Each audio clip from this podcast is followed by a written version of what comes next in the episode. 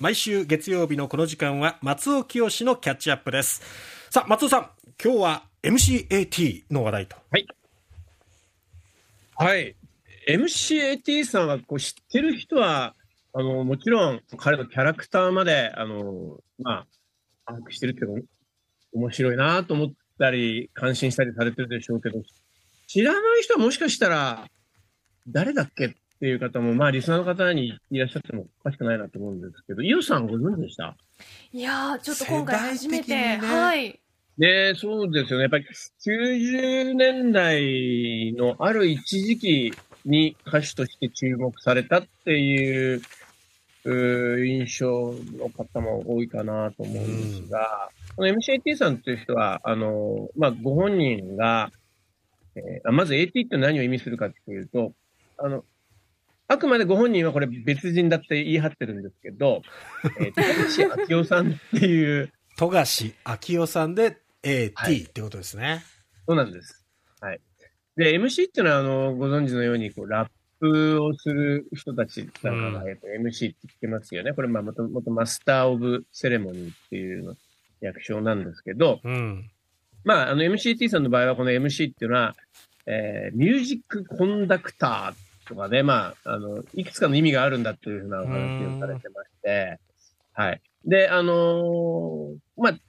本当は今そうですね、50代半ば以上ぐらいになると、富樫明夫さん時代の作品を知ってる方もいらっしゃると思うんですが、ええ、わかりやすく言うとですね、あの、富樫明夫さんは、あの、まあ、ポスト久保田敏信的な、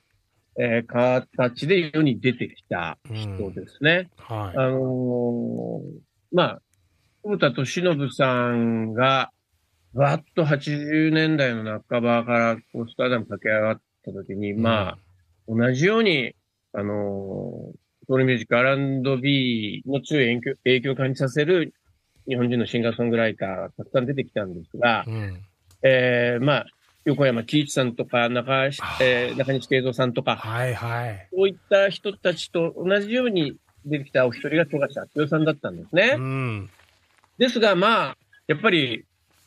例えばジャズのトランペットにおける日野照正さん、うん、における、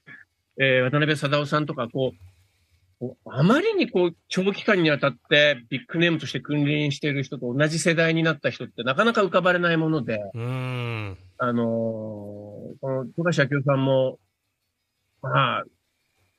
そうですね、久保田さんのもう、ある種支配的とも言えるような人気の影に隠れて、うん、なかなかその実力が評価されずなんですよ。うんで、えー、まあ、彼自身もどうやってこの音楽業界をサバイブするかってことを考えておられたんですが、まあ、あの、久保田さんと違った武器としては、あの、MCT さんは、あの、自分で、えー、作曲するだけじゃなくて、アレンジメント、あと、音作りもできる人だったんですね。プロデューサー的な資質が非常に高かったと。ということで、えー、彼はプロデュース業の方に活路を見出していくんですね。うん、で、えー、まあ、これはもう MCAT として世に出た後なんですが、あの、あ、だからごめんなさい、話整理すると、富樫明夫として世に出て、ちょっと思うような活躍ができなくて、MCAT っていうふうにキャラを変えて、うん、はい。はい、ちょっとヒップホップ寄りの、あの、スタイリングなんかで、うん、まあ、あと曲の中に、えー、ラップも積極的に取り込んで、そのラップが、まあ、割とこう、アメリカのラップとはかけ離れたもので、ちょっと珍妙な、あ響きもあって面白がられたりもしたんですが、うん、で、その先に今度、 DA PUMP のデビューにあたって、そのプロデューサーとして、えー、えーかつてご自身の MCAT 名義で出した曲のカバーも積極的に、うん、あの、 DA PUMP に、えー、歌ってもらうってことをやって、うん、これまあ、プロデュース活動とアーティスト活動のなんかベクトルを合わせてった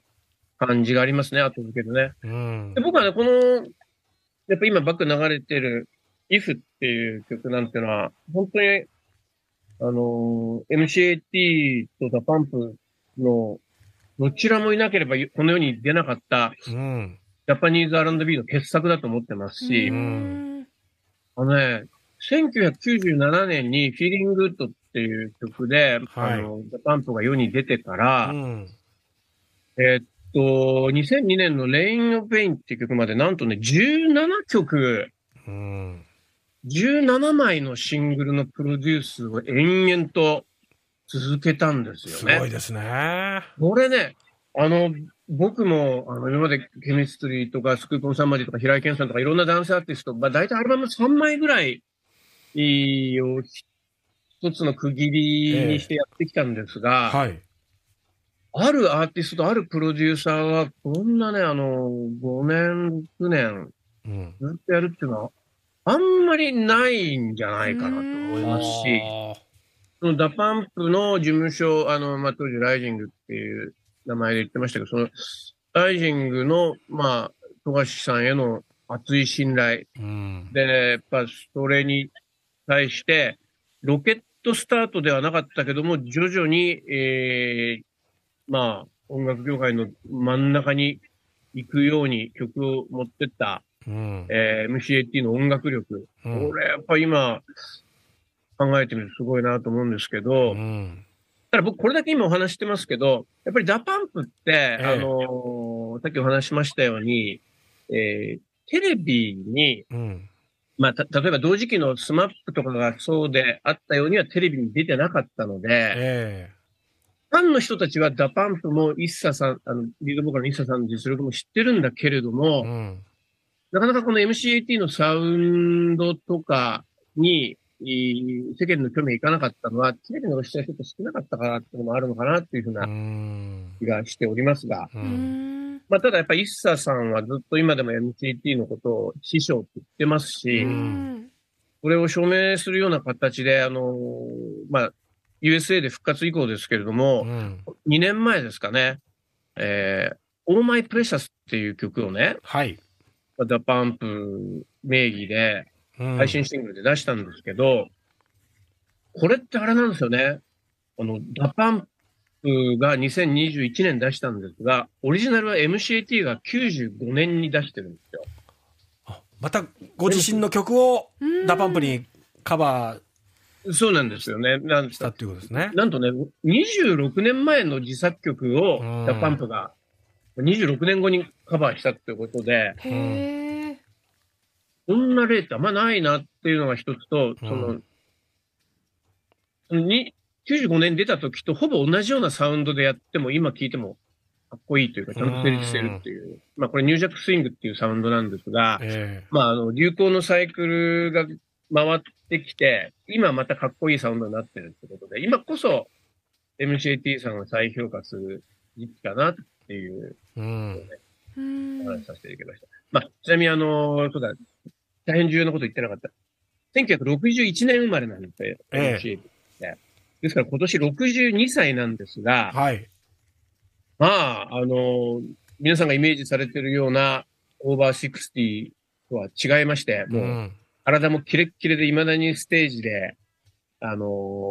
踊り、歌いっていう。パワフルな、うんえーエンターテイナーでもあるんで、うん。もし福岡に MCAT さんが行くことがあれば、うんぜひ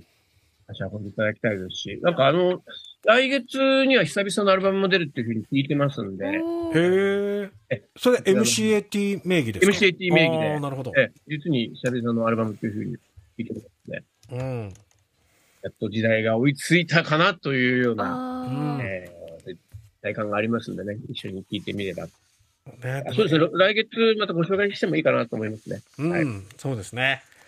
ということで今回は今日、えー62歳のお誕生日を迎えたという MCAT こと音楽プロデューサー富樫明夫さんについて話してもらいました松尾清のキャッチアップでした。